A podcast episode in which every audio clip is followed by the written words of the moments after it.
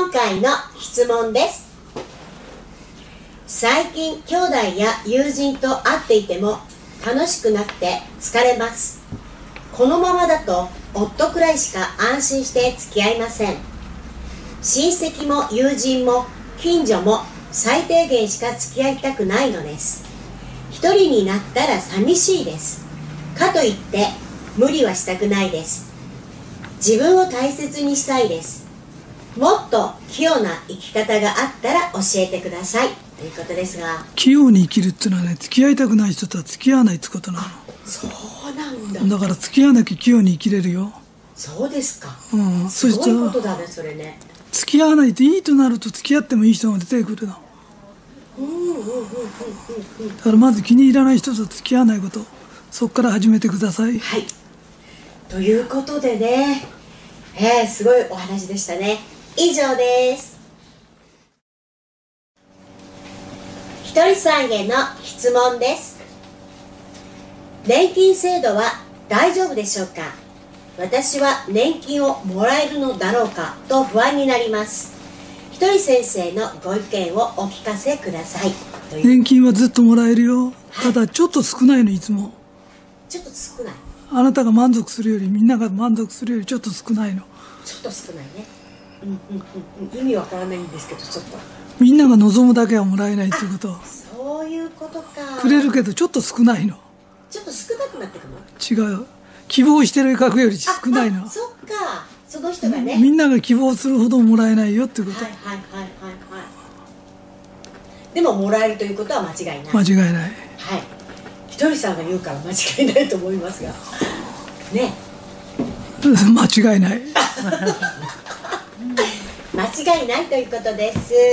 ご心配せずに。以上です。今回の質問です。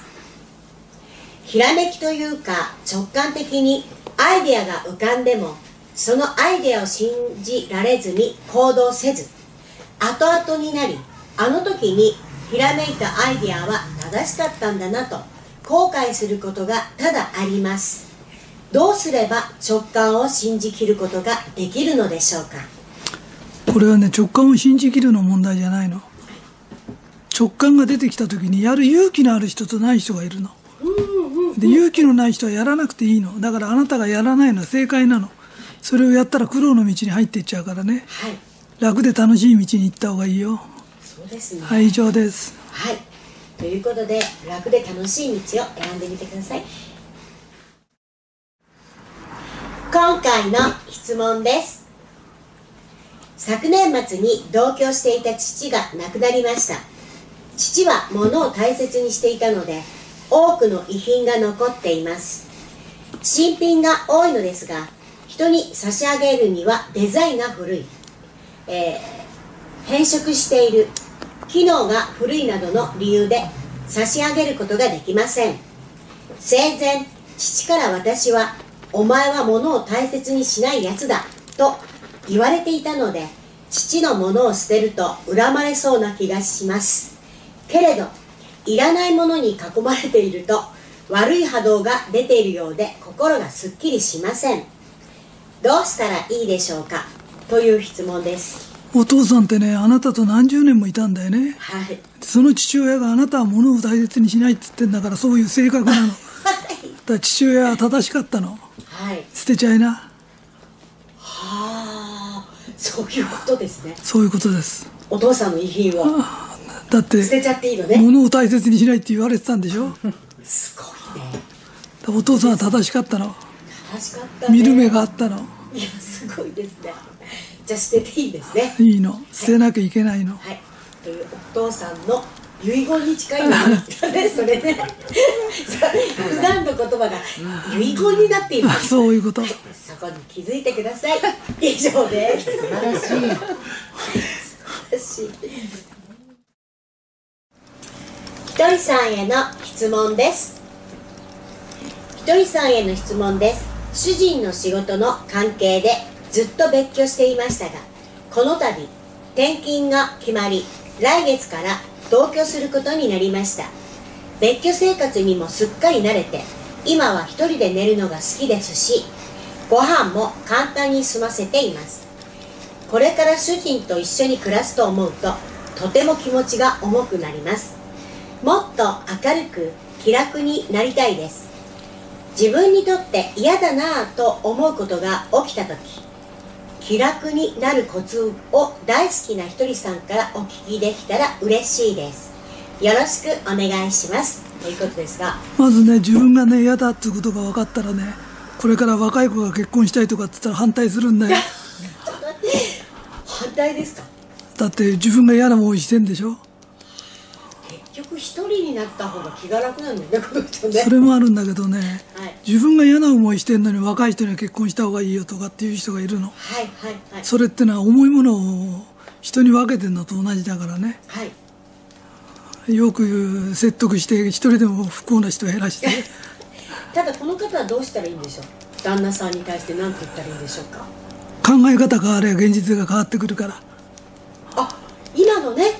あこの方がその若い人たちにもそういうふうにアドバイスをするようになった時結婚だけはやめなとかっていうようになってくると。あそっか。そしたらその人の考え方が変わると対処の仕方が変わるんですか？現実が変わってくるあの現実が。現実が変わるんですね。変わるの。どのように変わっていくか楽しみですね。不幸が続く人ってのは同じ考えを自分が嫌な思いしてんのに人に勧めたりするの。か。そういう意味ですね。その人が今変わらないとダメだってことですねそういうこと？あわかりました。ということで以上でよろしいですか？以上です、はいということです。まずあなたが変わってみてください。以上です。今回の質問です。使命とは自分が楽しいことをすることと教えていただきました。とってもいい教えとして実行しています。でも私の主人はお酒が好きすぎてお酒をしょっちゅう飲みすぎてよろけるほどです。転ぶこともよくあります。会話もくどくなったりするのするので周りから煙たがられています。翌日の朝はだるそうですがそれでもお酒はやめられないようです。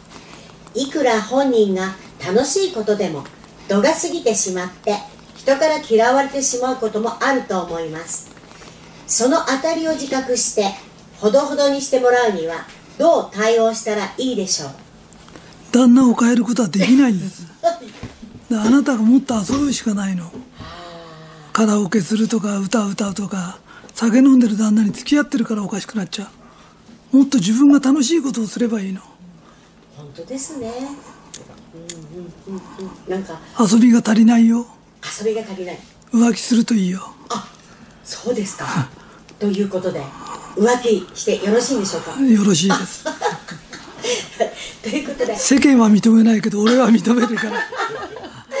あーひとりさんに対する質問だから。そういうこと。あの世間に対する質問と違うので、はいあということであの少し遊び心をつけるということでしょうか。はい。ということで以上です。今回の質問です。感謝しています。ひとりさんのおかげで自分を大事にすることを心がけて以前より楽に生きられるようになりました。自分のやりたいことをする我慢をやめるを実践したいと思いながらも私の親は好きなことばかりしていて私はその穴埋めばかりしてきたという思いが強いので好きなことをして生きるということは自分勝手で周りに迷惑をかけてしまうということだと思ってしまいなかなか一歩が出ません。これから自分に素直に生きるためにはどうしたらいいでしょうか？まず親の穴埋めをやめること。穴掘ったのが親だったら埋めるのも親の仕事。魂の時代っていうのはねはい。自己責任の時代なの。親は親の責任を取ればいいの。はい。あなたはもっと遊びな。はい。ということです。いやその通りですよね。親のこと褒めてるってね本当に。イメージ出ました今。はい。ありがとうございます、はいということです。ひとりさんへの質問です。魂の成長することに使ったお金は必ず戻ってくる。神様は前払いでくれるよと聞いたことがあります。私もひとりさんのことを学び出して何度か臨時収入が入ってきています。ありがとうございます。でも最近マイナスになってきているんです。その理由を考えそうになりますがこれを考えてはいけない。なんとかなるから大丈夫。大丈夫と自分に言い聞かせていました。そこへ今回「絶対うまくいく」という本の65ページ。自分がこうしてこうしてこうなってと考えたんでは神様にお任せしていない。という文がありました。そこではっと思いました。絶対入ってくると思っていると私はすぐこうなって入ってくるんだな。こんなことが起こるんじゃないかなとか考えてしまうんです。それがいけないのではないかと思いました。ですがどうしても勝手に頭から出てきてしまいます。どう考えたらよいのでしょうか。よろしくお願いいたします。正しいことをして魂の成長になることをしてるとね、はい、貯金は増えてくるの、はいはい、もし減ってきちゃってんだとしたら今やってることはためになってないの。で、うん、貯金通常が減ってきちゃってるのに大丈夫とか思ってちゃダメなの。そういうことですね、うん、はい。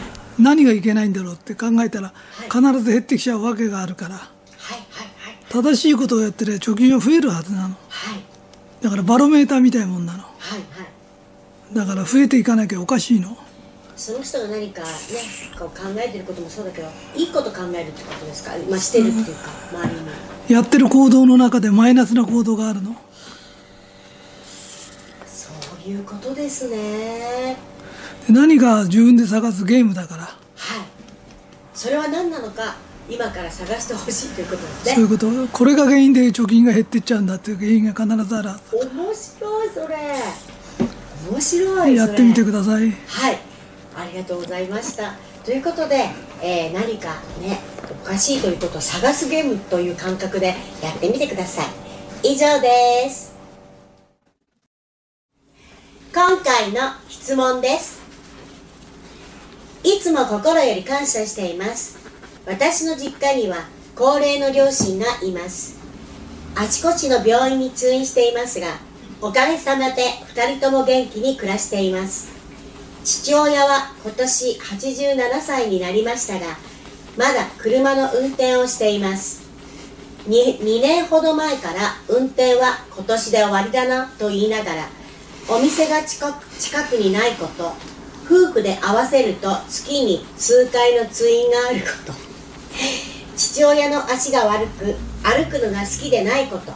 車であちこちのお店を見て回るのが好きなことなどの理由で未だに免許を自主返納していません。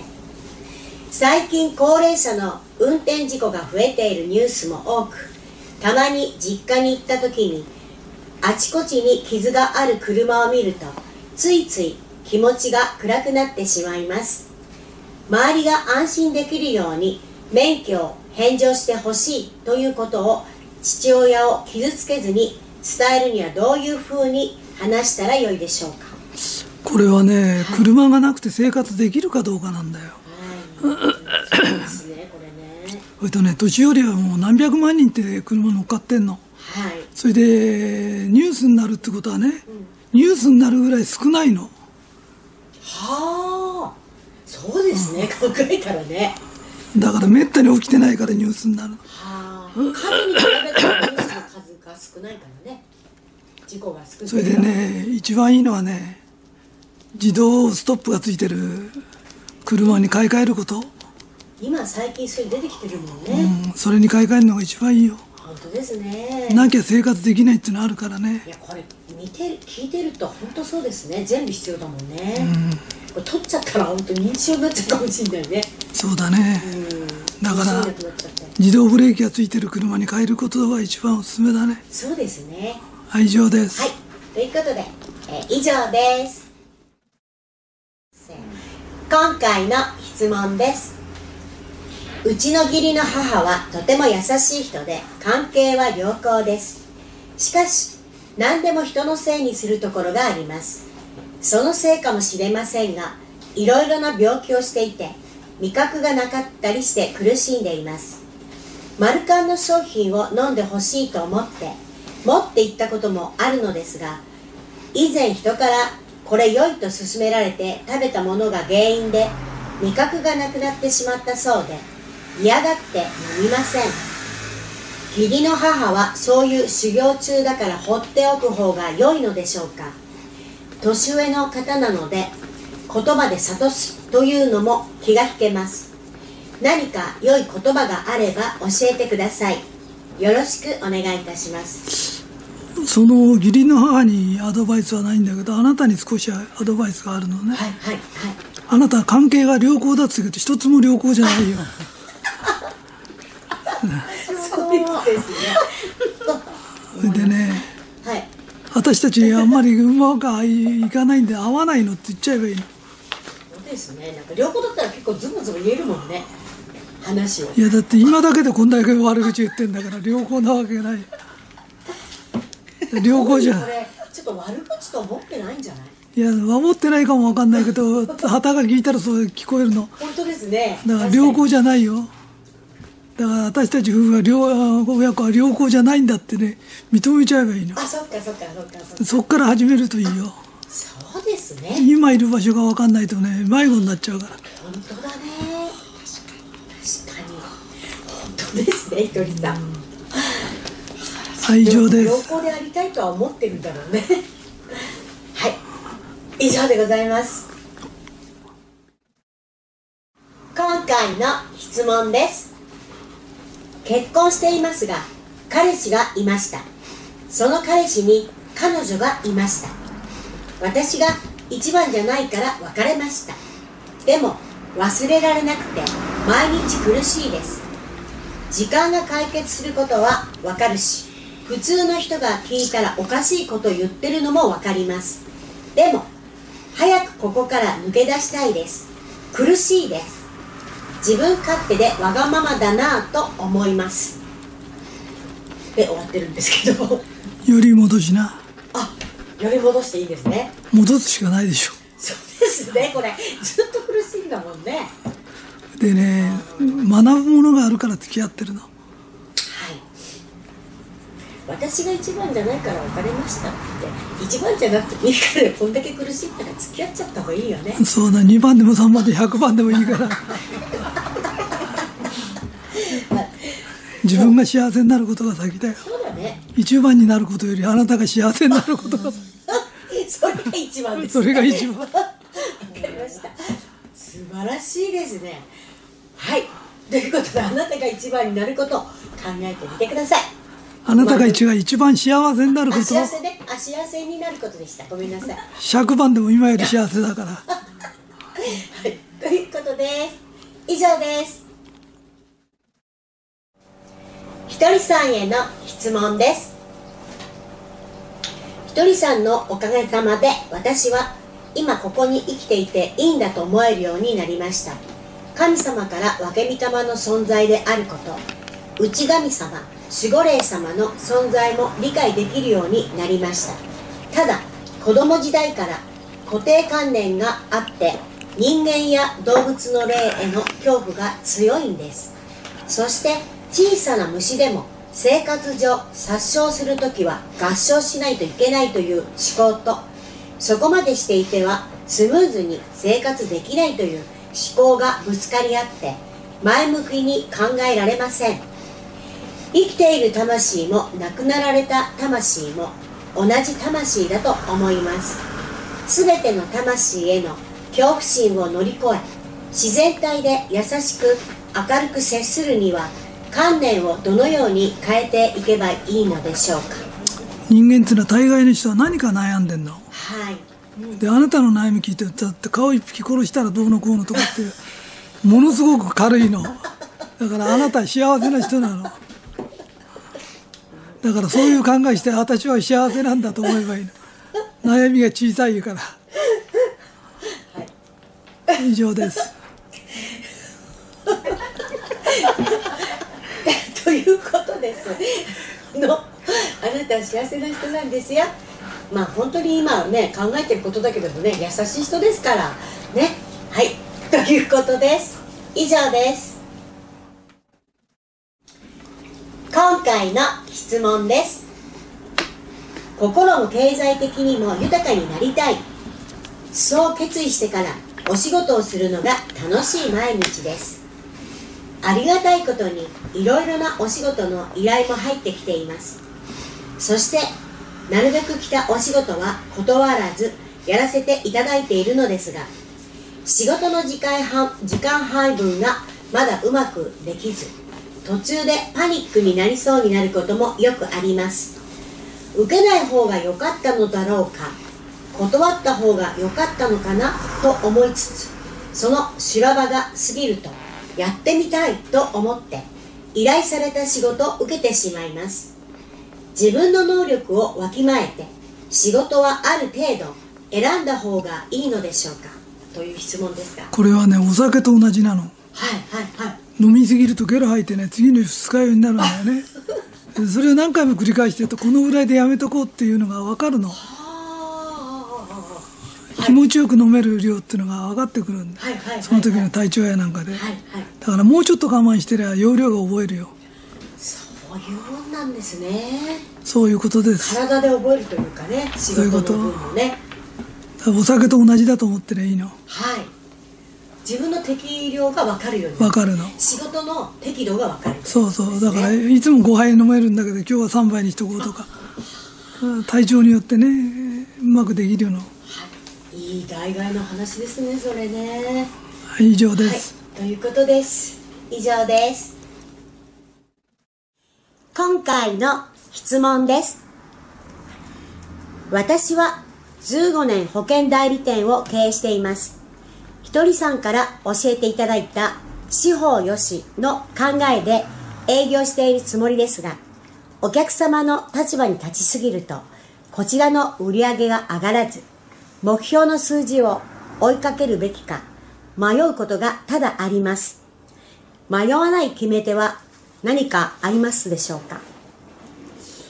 お客様のためになりすぎると売り上げが上がらないってことで、はい。そんなことないの？はい。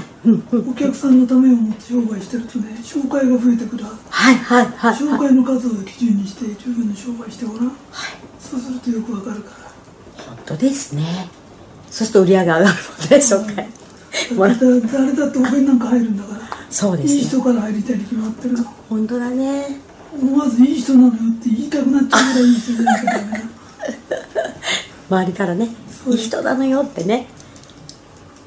絶対あの人から入った方がいいよって言われるぐらいまでいい人なんだけど。ラーメン屋でももうちょっとうまきゃね列が出てきちゃう、何年も潰れないんだからどこでも美味しいの、うん。もうちょっと美味しくなきゃダメなうんうん。のもうちょっと美味しく並んじゃう？うん。そうですね。本当に。以上です。はい。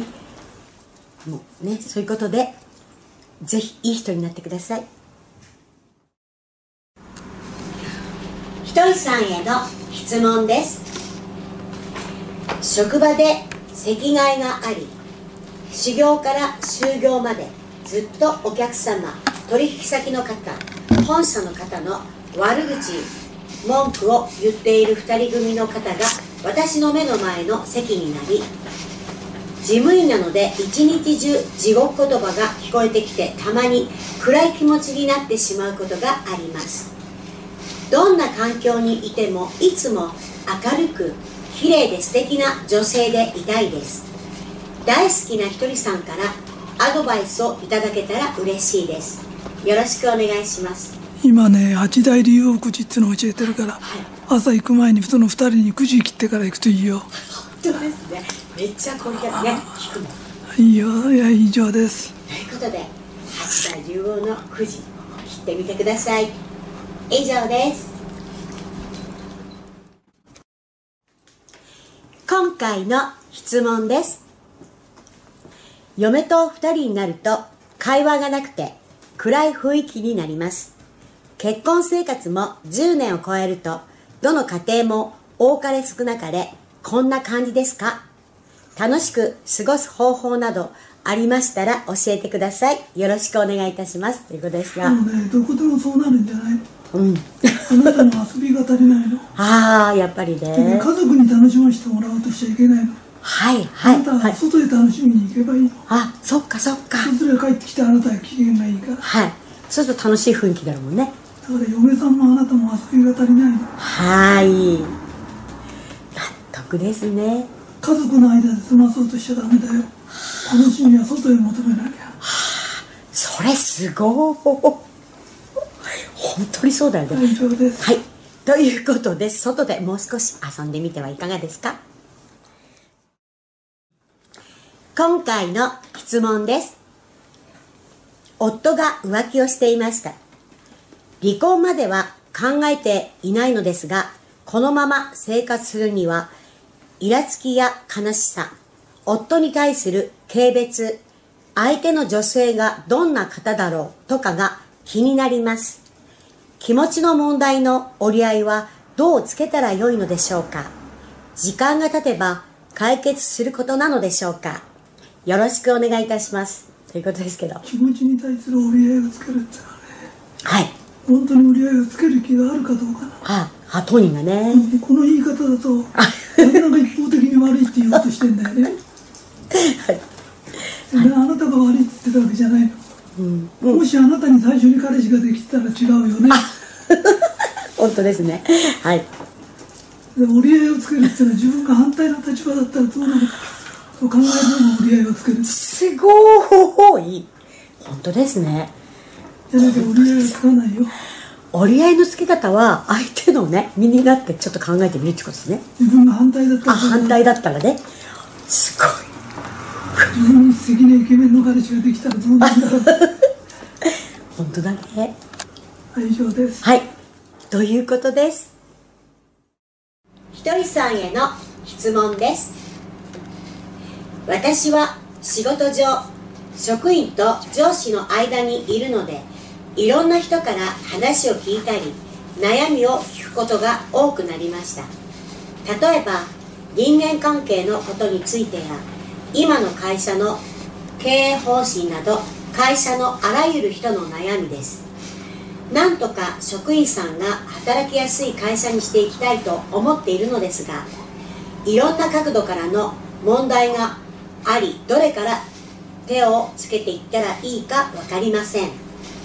ひとりさんならたくさんの問題が起きた時どのようなことから取り掛かりますか？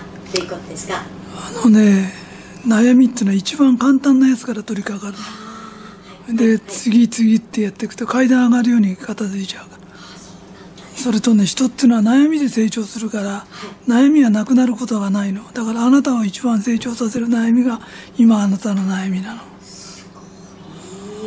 当ですねだから他の人も悩んでるんじゃないの？成長してるの？そう思うと楽しくなるかもね。だからみんなで成長してるんでみんなで悩んでるわけではないの。素晴らしいですね。はい以上です。悩みではありません。成長と捉えてください。以上です